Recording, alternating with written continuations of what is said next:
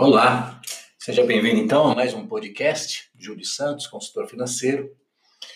E hoje eu quero abordar um tema que, que surgiu há alguns dias. Eu vi a seguinte frase: de que a educação financeira do brasileiro é pior que a educação geral do brasileiro. Na verdade, esta frase foi dita no Jornal da Globo, do dia 28 de maio. A Renata Lopretti, né, que é a âncora do, do jornal, conversando lá com o Sardenberg, ela disse que em um evento recente, ela ouviu, na verdade, esta frase dos técnicos do Banco Central, da diretoria do Banco Central, em um evento sobre finanças, e que eles disseram exatamente isso. O comentário foi de que nós sabemos que a educação financeira no Brasil é muito deficitária, muito deficiente, tem uma série de problemas, e que eles acreditavam que a educação financeira consegue ser ainda pior. Então, de surpreender, eu fui pego de surpresa, mas por outro lado, é, tem todo sentido. E eu queria abordar esse tema, falar por que, que isso acontece e gerar conhecimento para você. Esse é minha principal, meu principal objetivo aqui.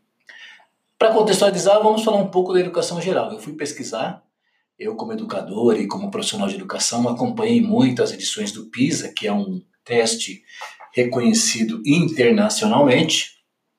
E na última edição, para você ter uma ideia, entre 70 países, o, o Brasil ficou em 65 em matemática, 63 em ciências e 59 em leitura. Então veja, realmente a coisa está feia, a nota está muito baixa. São dados assustadores e preocupantes, precisamos mudar, o Brasil tem que levar a sério a educação em todos os sentidos, não é só uma questão de verba, é uma questão de cultura. Mas se nós relacionarmos então essa, essa referência, esse resultado da educação formal no Brasil com a educação financeira, dá para a gente perceber o quão longo é o caminho que nós temos que trilhar para que a educação financeira ela se torne realmente o conhecimento prático na nossa vida certo?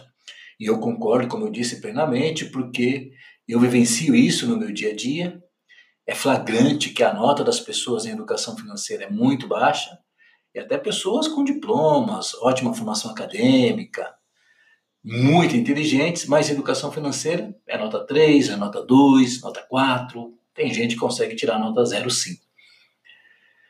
É, e você que me acompanha sabe que eu também fui analfabeto financeiro. As minhas notas eram muito ruins nessa questão. E também quero te avisar que muito investidor também tem nota baixa em educação financeira.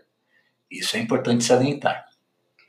E para falar sobre isso, então, vamos lá. Eu comecei a pensar com os meus botões e pensei que identificar dois ou três argumentos para ratificar, para corroborar essa frase do pessoal do Banco Central mas no fim eu consegui encontrar 10, 10 razões que realmente confirmam isso. E vou comentar com você cada uma delas.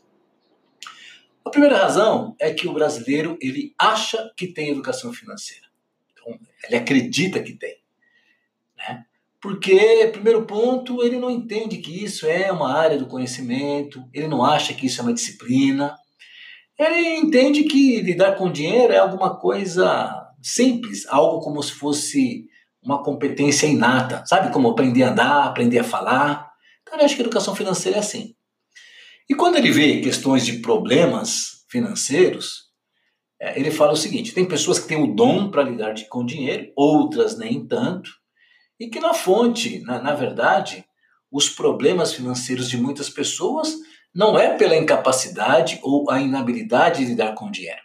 Ele começa a atribuir isso a fatores externos. Por exemplo, é o meu salário que está defasado, é a empresa que não me valoriza, portanto eu não tenho aumento de salário, é a corrupção, e aí ele vai enveredando para tudo quanto é argumento.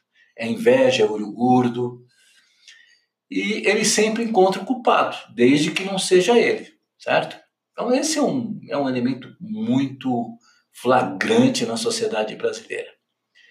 Então nós o dois, que ele se complementa que é o seguinte: o brasileiro também ele despreza a educação financeira. O fato é que todo mundo quer aprender tecnologia, quer aprender a ser líder, quer aprender a ter ótimos relacionamentos, falar muitos idiomas, tudo isso para o brasileiro é conhecimento. E, e para ter esse conhecimento, inclusive, ele paga mil, dois mil, dez mil, vinte mil para fazer um curso nessa área. Mas educação financeira, investir o meu dinheiro para aprender a lidar com o dinheiro? Não. Então existe um, um, clássico, né? Pelo, exatamente pelo item 1 também, ele não sabe o que, que é, ele acaba desprezando. Aí eu acredito que pessoas que estão me ouvindo agora vão falar: ah, não, mas eu me interesso. Quero dizer uma coisa: tem muita gente que fala para mim que se interessa, mas não se interessa. Ele tem uma noção vaga, ele acha que é importante, mas ele não vai atrás. Então, certo? Então é, é diferente o que eu falo e do que eu faço. E aqui é no sentido de promover aprendizado, não quero criticar ninguém aqui, não. É, mas esse é o fato, é a realidade. Eu já vi empresas que a organização paga pelo funcionário, paga caro, me contrata, me contrata outras organizações para fazer o coach financeiro, fazer palestra, fazer curso, e a pessoa não vai. Ele não vai. Eu lembro que numa empresa eu fiz duas palestras, depois fiz dois cursos e a pessoa não foi, não aparecia. Aí lá no final, quando eu estava quase indo embora, depois de três meses, falei, ah, vou ver o que esse cara apresenta para mim. E aí me trouxe um monte de pepino, porque ele achava né, que eu ia dar o pozinho mágico para ele. É, e, na verdade, tem aquelas pessoas que acham né, que educação financeira é séria, então eles estão preocupados sim. Mas ele assiste uma palestra de educação financeira, lê um artigo aqui, outro ali, meia dúzia de dicas de como enriquecer, e também acredita que está tudo resolvido. Então é, faz tudo contexto. Eu lembro que né, você deve ter acompanhado, se não o fez, procure aí nos podcasts, eu criei uma série chamada Miopia Financeira, é que a pessoa não enxerga tudo isso. Tá bom? Esse desprezo também vai acontecer por crenças, por religiosidade. Você certamente já ouviu aquelas frases, né? Não, mas o dinheiro não traz felicidade, a questão não é essa. O dinheiro é a raiz de todos os males. Aí a gente poderia ficar horas, em qualquer hora eu vou, inclusive, escrever um artigo e, e falar com vocês sobre essa questão. Então já fomos para dois motivos. O terceiro, o brasileiro tem preconceito com a educação financeira. Então o fato é que o, a educação financeira ela sofre bullying no Brasil. Por quê? Quem tem educação financeira, ou seja, quem sabe gastar o seu dinheiro, quem constrói reserva financeira, que poupa, que pede desconto, muitas vezes ele é ridicularizado. Ele é taxado de muquirana, de mão de vaca, de mesquinho, é, e, ou seja, mais uma distorção, mais um erro. Me lembro também uma vez em um curso que eram 70 pessoas, e aí 69 pessoas falaram: não, ou eu gasto mais do que eu ganho, ou eu gasto tanto quanto eu ganho. E sobrou uma pessoa que não se manifestava. Daí pergunta daqui, pergunta dali. No fim a pessoa falou: sabe, Júlio, sou eu, mas eu nem me manifesto aqui, porque aqui na empresa todo mundo me rotula de mão de vaca só porque eu tenho tudo pago, eu viajo todo ano com tudo pago à vista, eu tenho reserva financeira, eu comprei minha casa à vista. Então, eu sou taxado, eu sou às vezes ridicularizado. Então, para evitar estresse, eu nem me exponho. Então, essa é a realidade. A avareza é uma doença. E o avarento precisa de educação financeira. Mas pessoas que poupam com sabedoria, que sabem gastar o seu dinheiro, pelo contrário, são muito saudáveis e têm a sabedoria financeira, certo? Então, esse elemento, esse preconceito, ele tem que ser desfeito para que o nível de educação financeira no Brasil melhore. Motivo número 4. O brasileiro confunde educação financeira com economia, que é um outro erro terrível. Mais uma vez, por não ter a mínima ideia do que é educação financeira, ele vai por aproximação.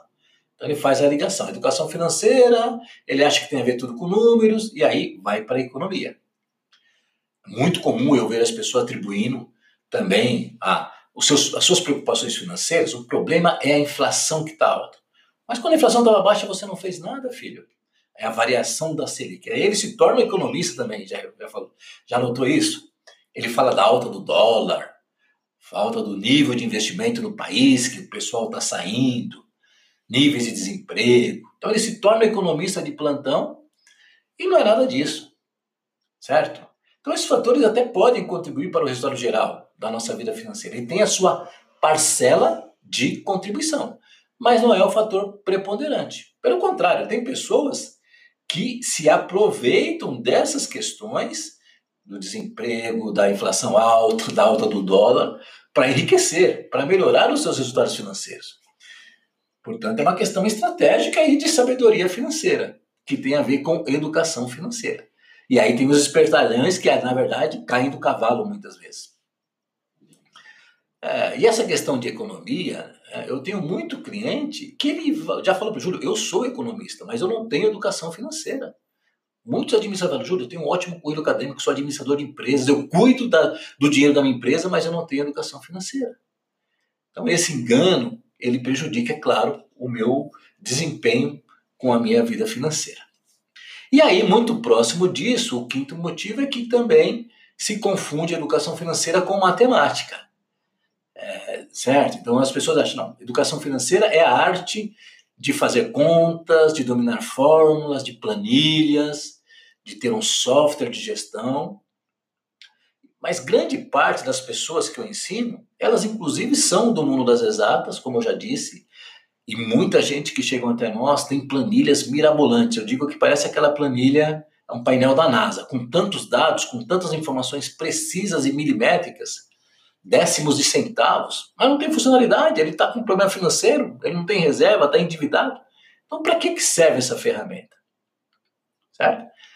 Então, por que, que isso ocorre? Porque ele não entendeu que a matemática, que a fórmula e o cálculo é apenas um recurso na aplicação da educação financeira. É um elemento de apoio. E aí os erros continuam. Número 6 o brasileiro pensa que educação financeira é produto financeiro. Então ele acredita que fazer uma boa renegociação do feirão limpo nome, ele acha que ele tem educação financeira porque ele fez isso. É ótimo, um ótimo desconto. Ou uma renegociação no banco.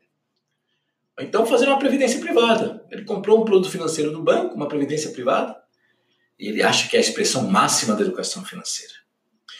Pelo contrário, da educação financeira, primeiro, é não ter dívidas por mais duro que seja para você acreditar nisso, e por menos que os bancos queiram admitir isso, mas a essência da educação financeira é não ter dívidas. Não é viver renegociando dívidas. Porque renegociar dívidas você vai estar perdendo dinheiro constantemente. Isso é o que o banco adora.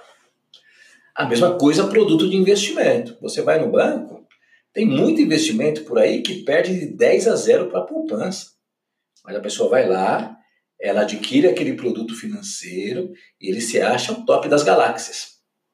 Tudo isso, é claro, é o desconhecimento, é a desinformação. É isso que eu quero dizer. Existe um versículo bíblico né, que fala que o povo perece por falta de conhecimento. E nessa área também perece por falta de conhecimento.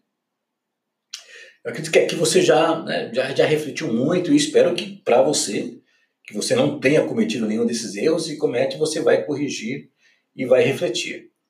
Mas existe um outro que está ligado a esse que nós acabamos de falar em relação a produto financeiro, é achar que o banco, que a instituição financeira, é o principal provedor de educação financeira para o cidadão. Mais um erro.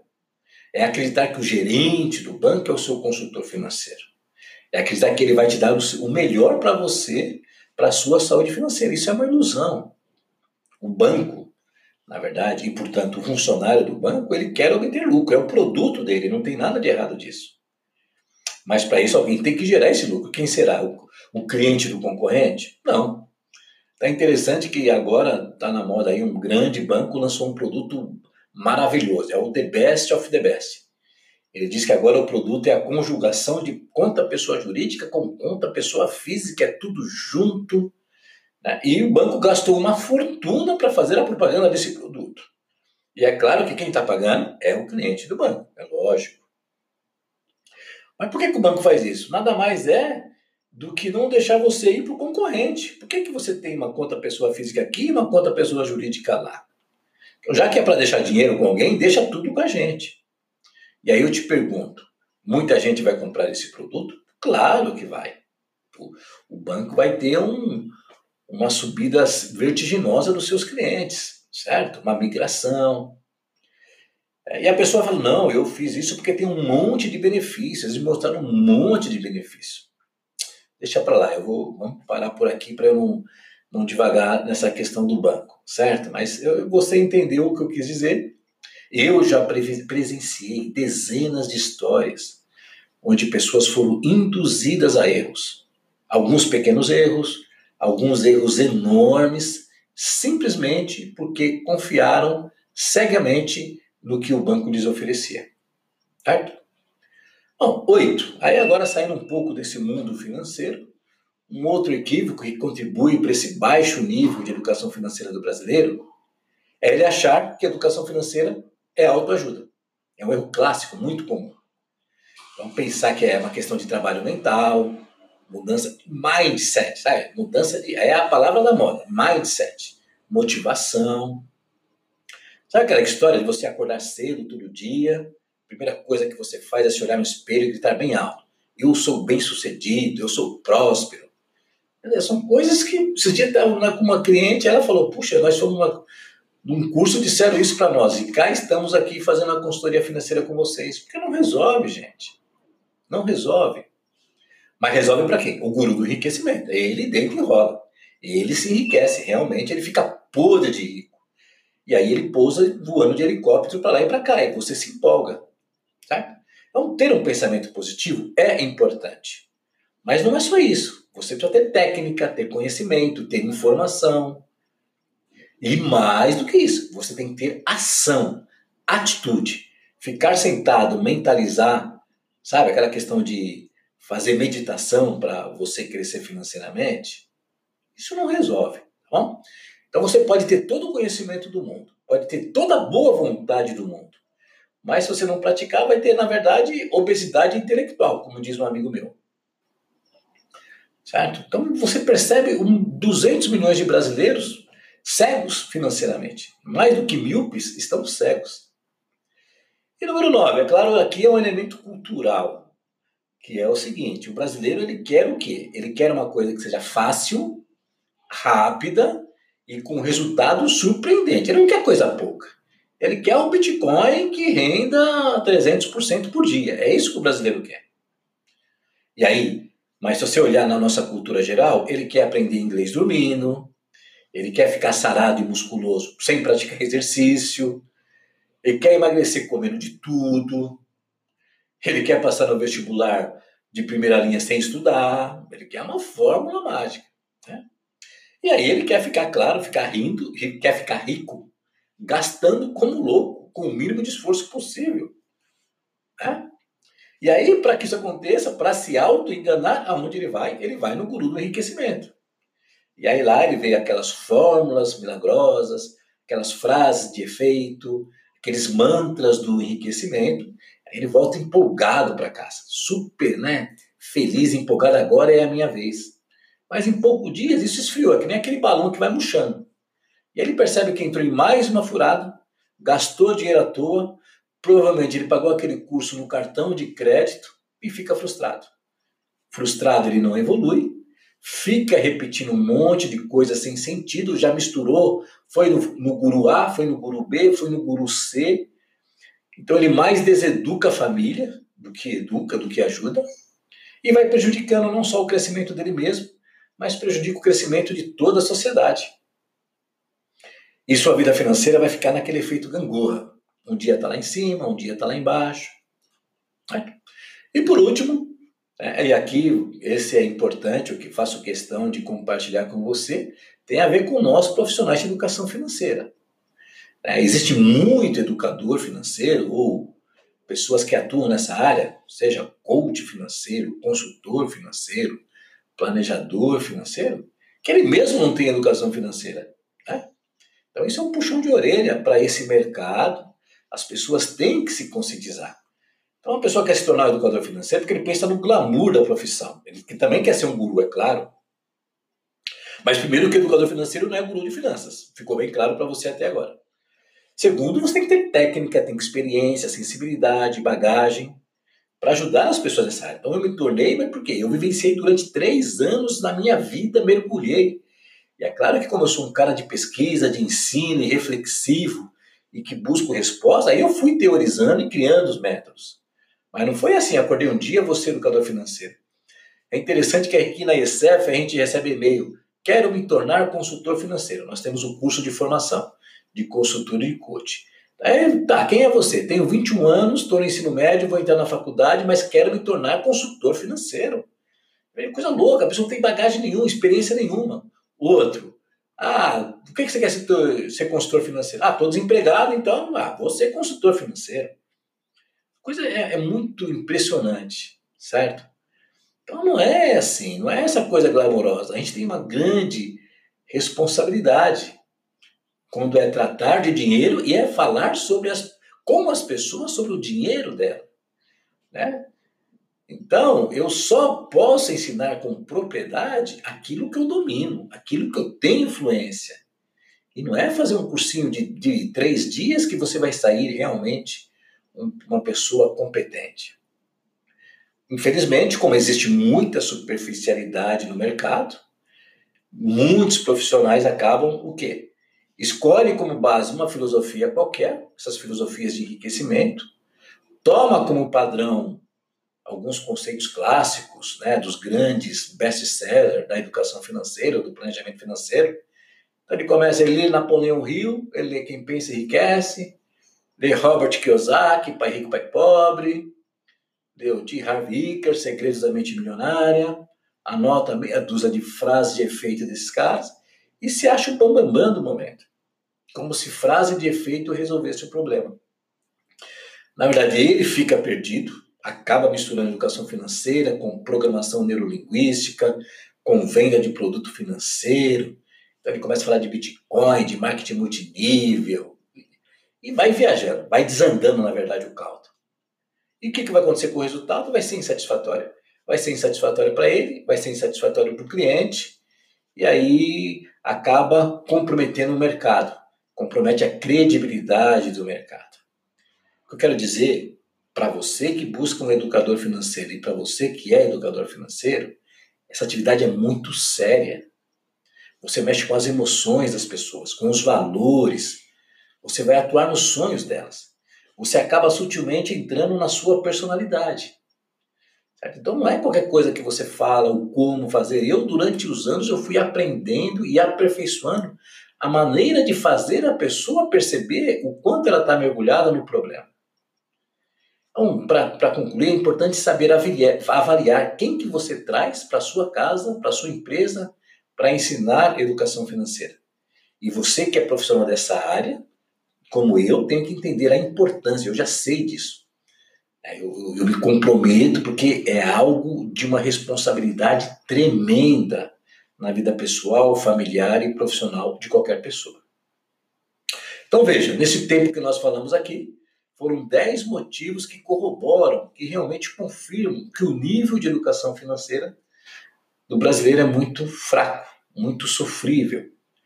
É, então, eu quero te convidar a buscar, a invista em um conhecimento consistente. Eu creio que a sociedade brasileira vai amadurecer e nós teremos um dia um país com ótimas notas em português, em matemática, em ciências, em cidadania, em ética, em história, em química, em física e também em educação financeira. E eu espero, é claro, que esse dia esteja muito perto. Tá bom? Um grande abraço, queria que você compartilhasse esse conteúdo.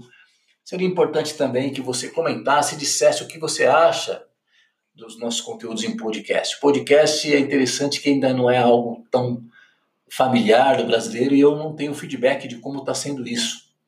Eu gostaria muito de receber seu comentário, seja nas plataformas. Hoje nós estamos em várias plataformas, no Spotify, no iTunes, no Radio Public, em várias outras plataformas.